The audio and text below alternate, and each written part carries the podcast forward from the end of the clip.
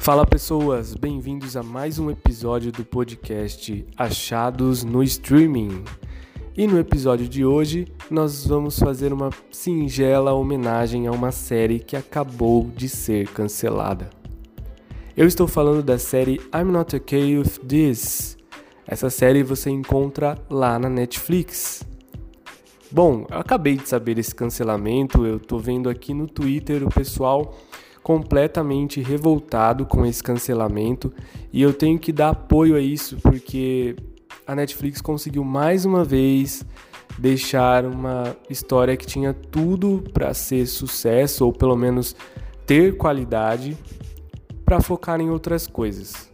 E o que me revolta é saber que vai ter umas 300 sequências daquele filme A Barraca do Beijo, vai ter outras 300 sequências daquele filme Para Todos os Garotos que Já Amei, vai ter com certeza filmes que vão seguir a mesma linha desse outro sucesso, assim, entre aspas, né, que é o 365 dias, que é putaria rolando solta à vontade. Vai ter muitos filmes seguindo essa linha e eles cancelam algo original, algo bom, algo que foge um pouco dos padrões. Se você não assistiu I'm Not Okay With This, eu te aconselho a correr agora, mesmo que a série já tenha sido cancelada, vale a pena conferir e se juntar a esse coro que clama pelo não cancelamento dessa série incrível. I'm Not Okay With This é uma série composta por sete episódios de apenas 20 minutos cada um. Então é uma série curta, mas que consegue é, desenvolver os personagens muito bem. Sim, você se apaixona pelos personagens, pela história deles, pela trajetória que eles estão percorrendo. Na série a gente acompanha como personagem principal a Sidney.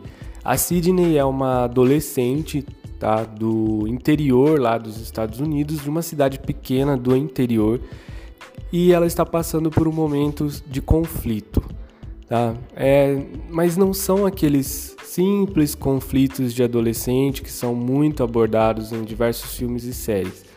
É, o pai dela ele se suicidou e ela está numa busca, assim, pelo que eu entendi da história e pelo que eu senti logo no começo, ela tá numa busca interna, sabe? Ela quer se resolver em quem ela é e aonde ela pode chegar, tá? Então ela é, vamos dizer assim, uma adolescente excluída na escola, é, pouco popular, né? Ela é do grupo dos não populares da escola e ela está nessa busca por se encontrar.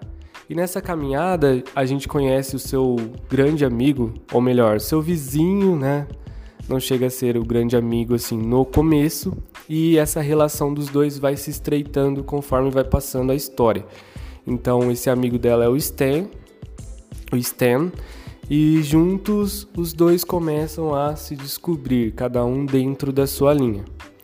Também temos outra personagem que acompanha para se juntar a esse trio, que é a melhor amiga da Sidney, a Dina. Então, já no início do ano letivo, a melhor amiga da Sidney se começa a namorar o cara popular da escola e deixa ela um pouco de lado. Isso intensifica essa busca que a Sidney tem de se achar interiormente. Tá? Mas isso, tudo bem, ah, é, parece um monte de ladainha, mas tem um elemento que para mim é um tempero essencial, tipo, é algo que eu adoro assim em filmes e séries, que é o elemento sobrenatural. Ou melhor, né, um elemento que traz heroísmo para a história.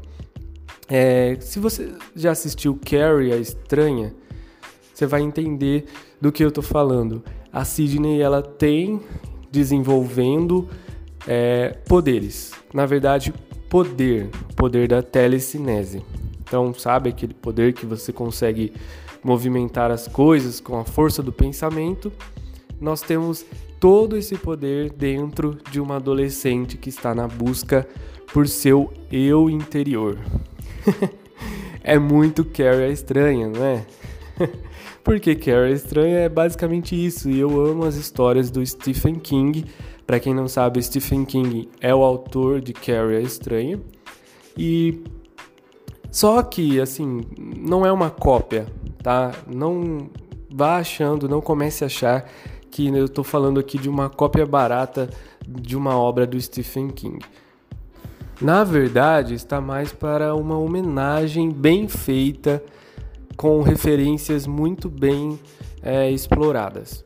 E o final dessa série, é claro que eu não vou contar aqui para não entregar né, o spoiler para vocês, mas o último capítulo tem uma cena que quem assistiu sabe do que eu tô falando. E se você não assistiu, corre lá para ver, nem que seja essa última cena do último capítulo, porque é incrível, é muito hilário, é muito é incrível. E eu estava ansioso para ver o desenrolar dessa cena. Tá, estava muito ansioso, mas como eu disse, infelizmente não vai ter a segunda temporada. E eu ainda estou indignado tentando é, digerir essa notícia aqui do cancelamento. Mas enfim, Sabe, é, eu queria deixar aqui um depoimento.